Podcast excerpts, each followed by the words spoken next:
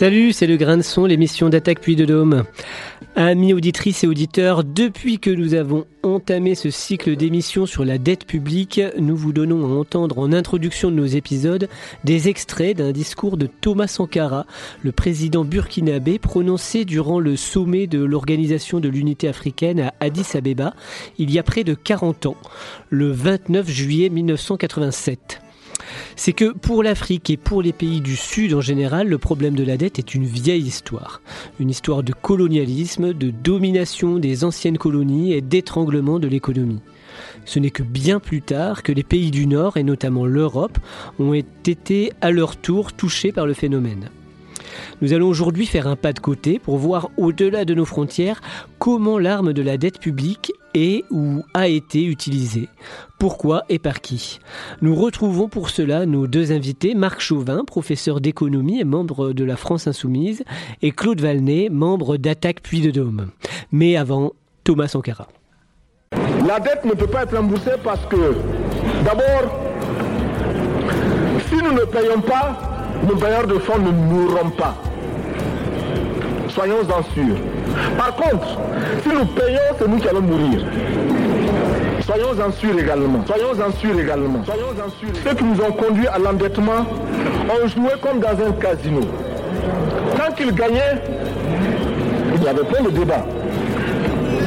Maintenant qu'ils ont perdu au jeu, ils nous exigent le remboursement. Et on parle de crise.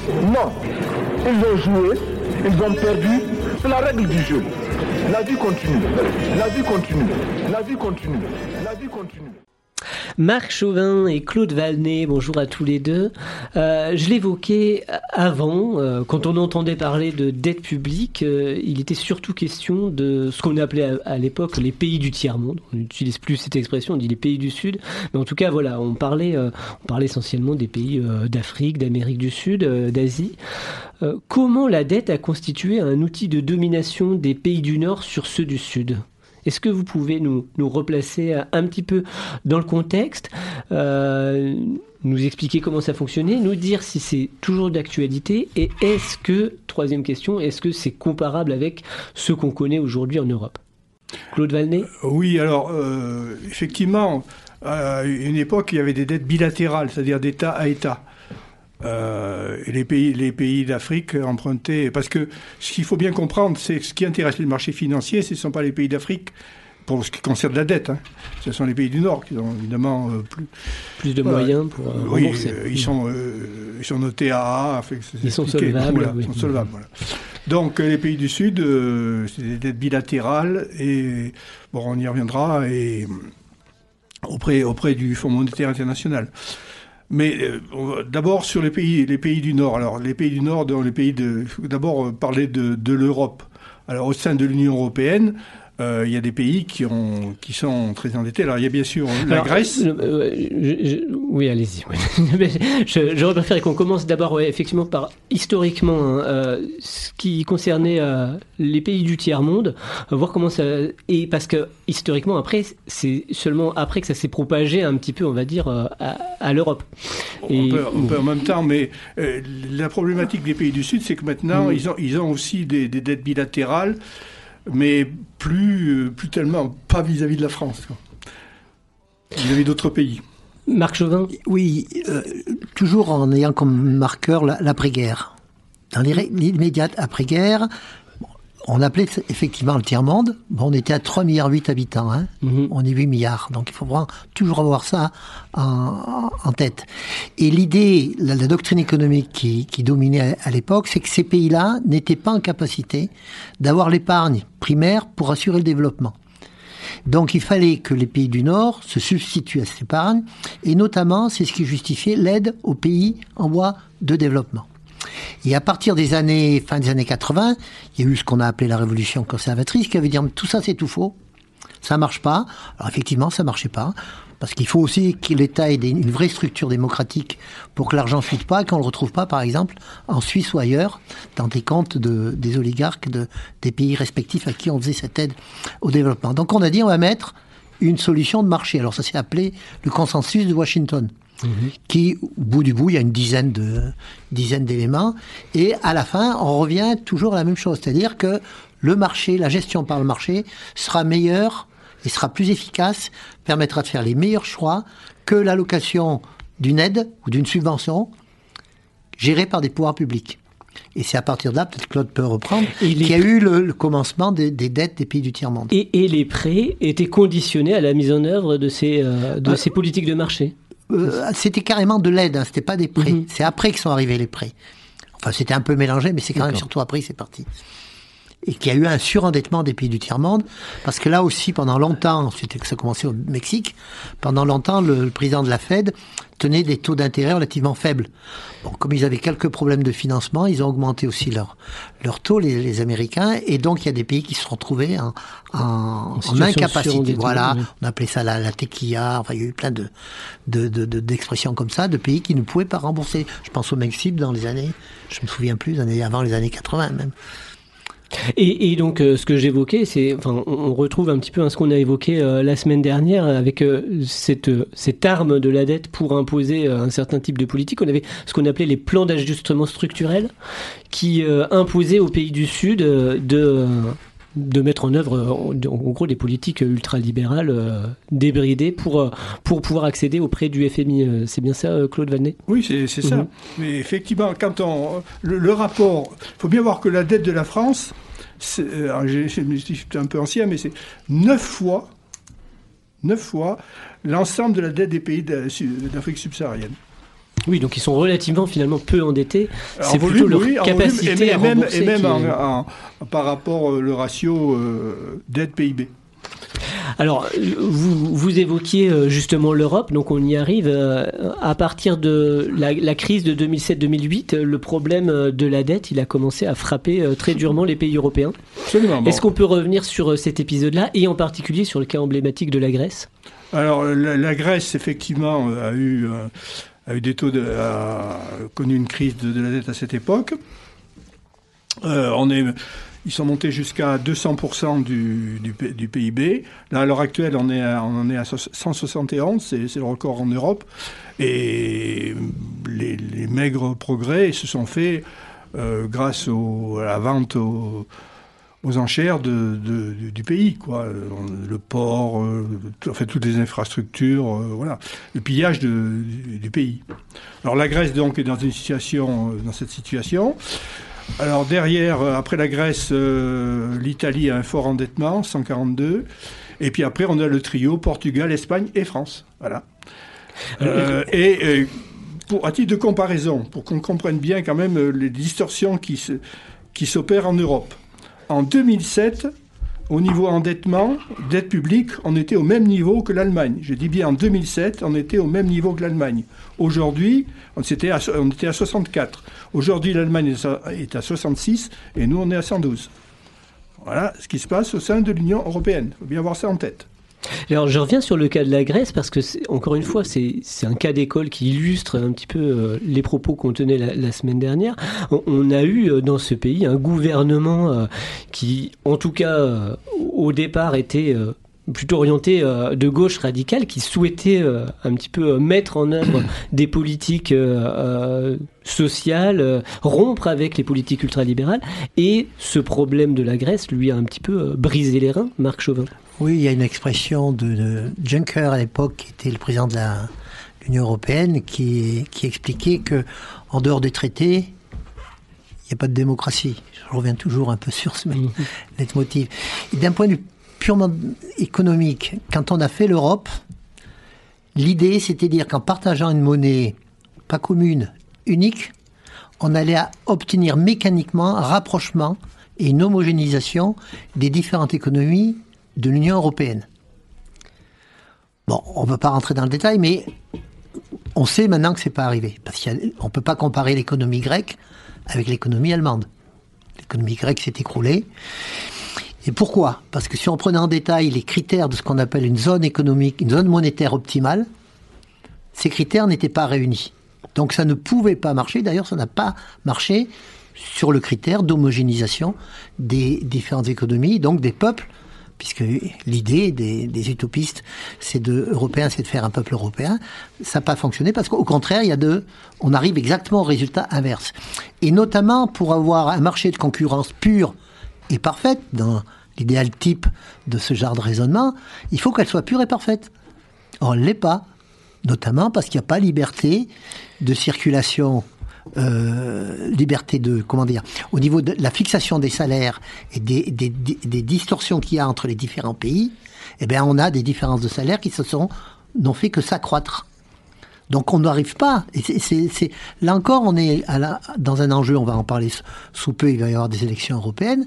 Dans le carcan de l'Union européenne, on peut pas arriver au but qui était fixé au départ. C'est donc un échec. Et pour des raisons diverses, par exemple, les Anglais sont partis, et nous, on a toute une partie d'Europe de l'Est qui est en train de partir dans des, logiques plutôt illibérales, et nous, on a des montées de l'extrême droite dans pratiquement tous les pays. Donc il y a eu un échec de, en gros, ce qu'apportait Delors et une partie de la gauche pendant des années. Donc ça mériterait qu'on remette à plat.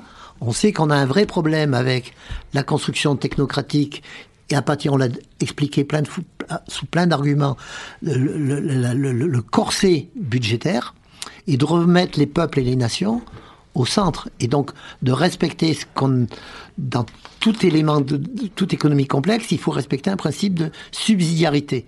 C'est-à-dire ce qui peut être traité au niveau le plus proche du terrain, on doit le traiter au niveau plus proche du terrain. Mais on s'aperçoit qu'à chaque fois, on est corseté par ce qui se passe au niveau de l'Europe et des traités qu'on a, signés qui nous amènent, là on le sait maintenant, il y a dix ans on voulait pas nous croire, bon maintenant il y a les faits quoi.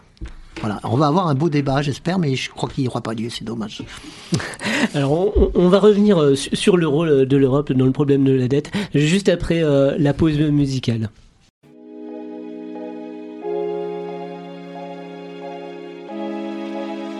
Spectre.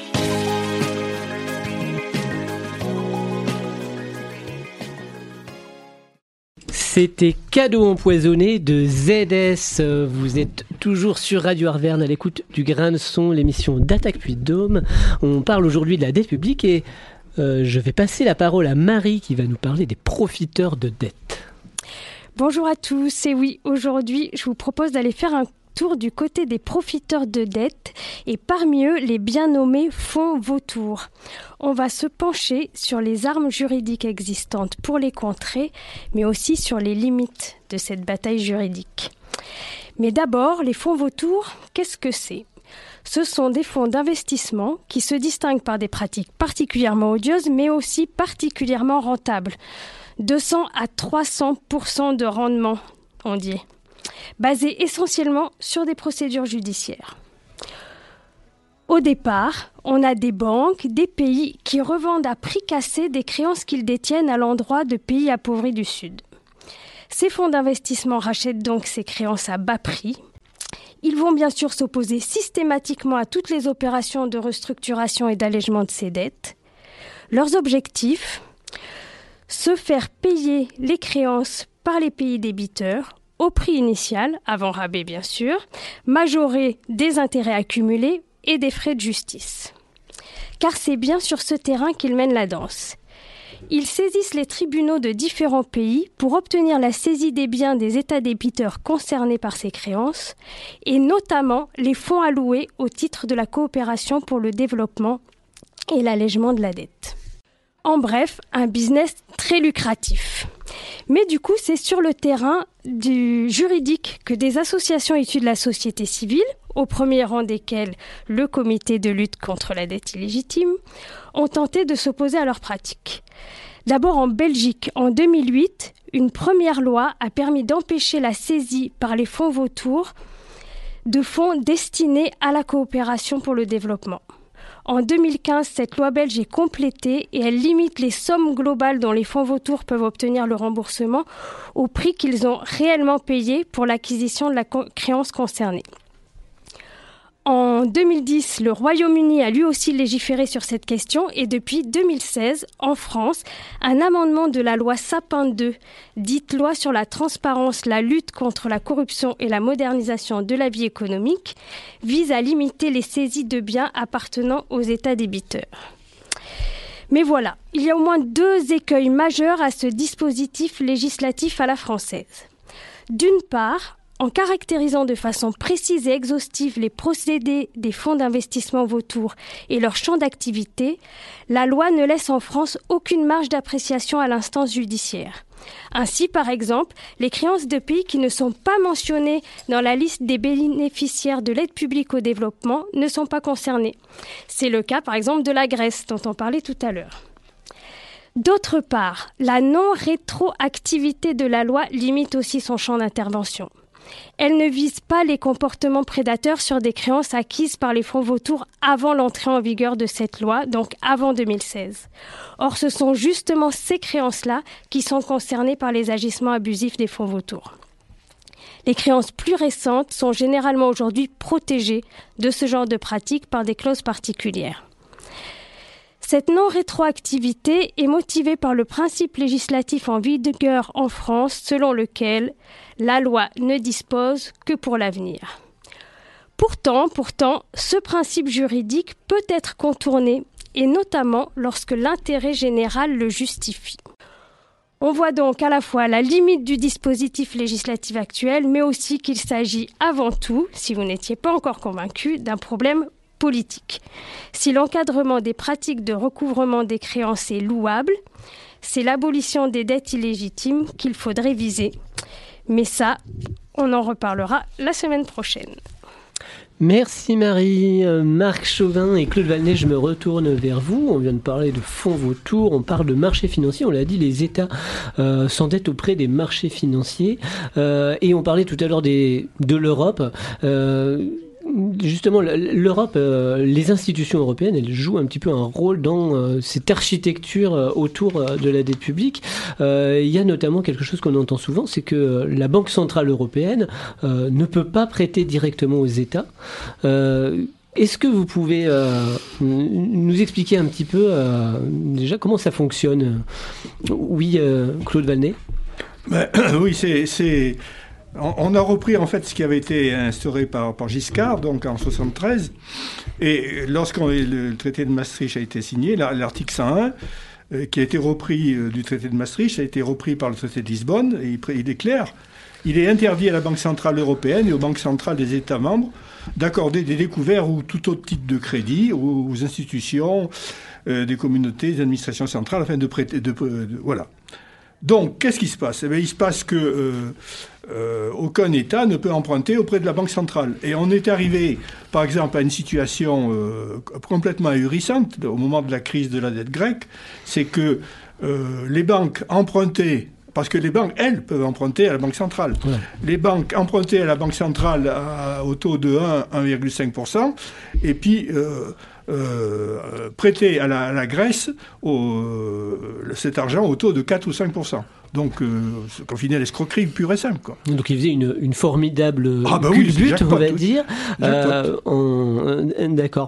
Euh, autre, autre, euh, on va dire, autre contrainte imposée par l'Europe, c'est le, le, fameux pacte de stabilité qui, qui oblige les États à ne pas dépasser 60%, euh, enfin, qui, à, ce que leur dette ne dépasse pas 60% de leur produit intérieur brut.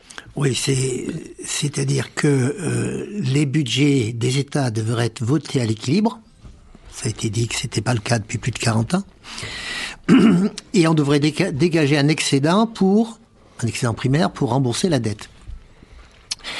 Et ce qui est venu un petit peu euh, préciser le, pacte, c'est de définir ce qu'on attend par déficit structurel ou conjoncturel. C'est-à-dire ils admettent un déficit conjoncturel. Par exemple, arrive le Covid, on peut ne pas respecter les règles provisoirement. Si par contre c'est structurel, bon, il faut rentrer dans les rangs. Donc appliquer des politiques, alors on les connaît, hein, c'est la potion néolibérale, toujours la même, à savoir ben, il faut liquider les actifs de l'État pour rembourser cette, cette dette. Dans le détail technique, sans aller trop loin, pour définir un déficit structurel, il se fonde sur, en économie on appelle ça une fonction de production. C'est-à-dire on dit voilà, quelle est la croissance potentielle que devrait, auquel devrait arriver un, le pays concerné. Et dans cette fonction de production, il y a une variable qui s'appelle le NERU. No Accelerating Inflation Rate of Unemployment. C'est-à-dire le taux de chômage qui n'accélère pas l'inflation. Ce qui fait que, quand on prend toutes les politiques de l'Union européenne, tout le temps, il faut surtout qu'il n'y ait pas d'inflation. Et donc, ça met en cause la fixation, d'un point de vue purement théorique, la fonction de production qui permet de définir ce qu'on appelle un déficit structurel est contestable, et contesté, parce que c'est un choix politique de choisir, on lutte d'abord l'inflation, contre l'inflation, avant le plein emploi. La, priorité est fixée sur l'inflation. Voilà, donc il y a, une doctrine politique et qui est présentée comme quelque chose étant une, un argument d'autorité. Mhm. C'est-à-dire, en gros, vous avez la phrase qui revient toujours la même, c'est la science économique dit que. Bon, ben, la science économique, elle dit que, mais elle n'est pas homogène, la science économique. Hein. Il y a plein de gens qui ne pensent pas de la même manière. Mhm. Et d'ailleurs, sur ce sujet-là, il y a pas mal d'économistes qui sont absolument pas d'accord Et on peut sur ce traité. Que la priorité donnée à la lutte contre l'inflation, c'est une politique qui est favorable euh, aux rentiers, aux détenteurs de la dette, puisque effectivement l'inflation euh, euh, est plutôt bénéfique à ceux qui sont endettés finalement. Ben, effectivement, dès qu'on a un petit peu d'inflation, automatiquement ceux qui ont une rente, eh ben ils perdent. Mhm. Alors après, ce qu'on nous amène comme contre-argument, mais attention, c'est que les salariés aussi, quand il y a de l'inflation, ils sont pénalisés. Donc, il faut absolument que s'il y a une politique, parce qu'il faudra à mon avis une politique d'inflation, il faut qu'il y ait des politiques en termes de pouvoir d'achat, d'encadrement des prix, de prix plancher pour les producteurs agricoles, puisqu'on en parle tout de suite, parce que je crois que ce qui a le mieux résumé, puis ça se dit toujours en forme de boutade, ce qui a mieux résumé le problème de la rente et de l'inflation et des taux d'intérêt et tout ça, c'est Keynes qui avait expliqué qu'il fallait euthanasier les rentiers de manière lente. Je crois qu'il a clos le débat. C'est-à-dire que si une société se construit pour les rentiers, c'est une société qui ne sait pas vieillir. On peut pas, on peut pas constituer une société sur des rentiers, c'est pas possible. Et c'est le ce qui se passe dans le cas occidental, mais on peut peut-être en reparler. Qui est injuste et inégalitaire d'ailleurs. Euh, juste d'un mot pour conclure, euh, Claude Vanet, derrière euh, l'Union européenne, derrière la Banque centrale européenne, derrière les agences de notation dont on parlait la semaine dernière, on retrouve finalement toujours les marchés financiers. Est-ce que c'est pas là le, le nœud du problème? Ben, on retrouve les plus riches. Oui, c'est le nœud du problème. Oui, on retrouve les plus riches. Je, voudrais revenir sur, sur, encore un petit peu de temps sur le, puisqu'on est sur le, problème d'ordre international, c'est qu'on assiste à l'heure actuelle à un bouleversement géopolitique. C'est-à-dire ce qu'on a connu après-guerre, où il y avait les deux blocs, 3,8 milliards d'habitants au départ, hein, dans les années, quand on était autour des années 68. L'éclatement de cet équilibre avec la chute du mur, avec le fait que, comme disait Fukuyama, c'était la fin de l'histoire, qu'on allait avoir la démocratie et le marché. Là, on s'aperçoit depuis 2008, les subprimes et le Covid, qu'il y a une montée en puissance de ce qu'on qualifie de manière impropre le Sud global. Parce qu'avant, c'était the West and the rest, c'est-à-dire du point de vue des Occidentaux, l'Occident et le reste du monde. Bon, là maintenant, les BRICS, les pays du Sud, sont en train de s'organiser. Alors, ils ont constitué ce qu'on appelle les BRICS, Brésil, Russie, Inde, Chine, Afrique du Sud, aucun auquel vient de s'associer, c'est assez hétéroclite, hein, l'Arabie saoudite, je crois, l'Iran, etc. Et quand on compare, si on comparait même les BRICS, première formule, avec le G7, on est à peu près en équivalence du PIB mondial. Donc le rapport de force n'est plus le même. Mmh. Et ils sont en train de le faire savoir. Alors après, il y a un vrai problème concernant les le dollar, qui est une monnaie de réserve. Et le premier détenteur de dollars, c'est la Chine. Ils veulent s'en dessaisir. Donc ils veulent vendre des dollars. Mais s'ils en vendent trop, qu'est-ce qui va se passer sur la valeur des titres? Ils vont chuter. Donc ce qu'ils font depuis un certain moment, ils ont amorcé une baisse de leur monnaie de réserve en dollars. Et avec les BRICS, ils proposent d'avoir une monnaie commune sur la base de ce que proposait Keynes au moment de Bretton Woods en 1944. Et ils proposent aussi de créer des banques sur ce qui existait la Banque mondiale, on n'a pas assez parlé de la Banque mondiale, mais d'avoir des banques régionales de développement, pays par pays, avec les monnaies locales de ces pays. Et je pense que l'Occident est en train de perdre la main est-ce que c'est pour le pire, pour le meilleur? Ça, c'est encore une autre histoire. Allez, les perspectives d'avenir et les solutions à apporter au problème de la dette, ce sera le thème de euh, la semaine prochaine, euh, le dernier épisode de cette série d'émissions sur la dette publique. On vous remercie tous les deux, Marc Chauvin, euh, économiste et membre de la France Insoumise, et Claude Valnet, membre d'Attaque Puy Dôme. vous pouvez réécouter cette émission sur le site d'Attaque Puy Dôme, attaque63.site.attaque.org, ainsi que sur la plateforme de podcast militant spectremedia.org. Je vous laisse avec cette longue citation de l'abbé Pierre. Ceux qui ont pris tout le plat dans leur assiette, laissant les assiettes des autres vides et qui disent avec une bonne figure, nous qui avons tout, nous sommes pour la paix, je leur dis, les premiers violents, les provocateurs, c'est vous, avec votre bonne conscience, vous avez probablement plus de sang sur vos mains d'inconscient que n'en aura jamais le désespéré qui a pris les armes pour essayer de sortir de son désespoir. Alors puisque nous n'avons ni sang sur les mains ni bonne conscience, amis auditrices et auditeurs, nous vous disons à très bientôt.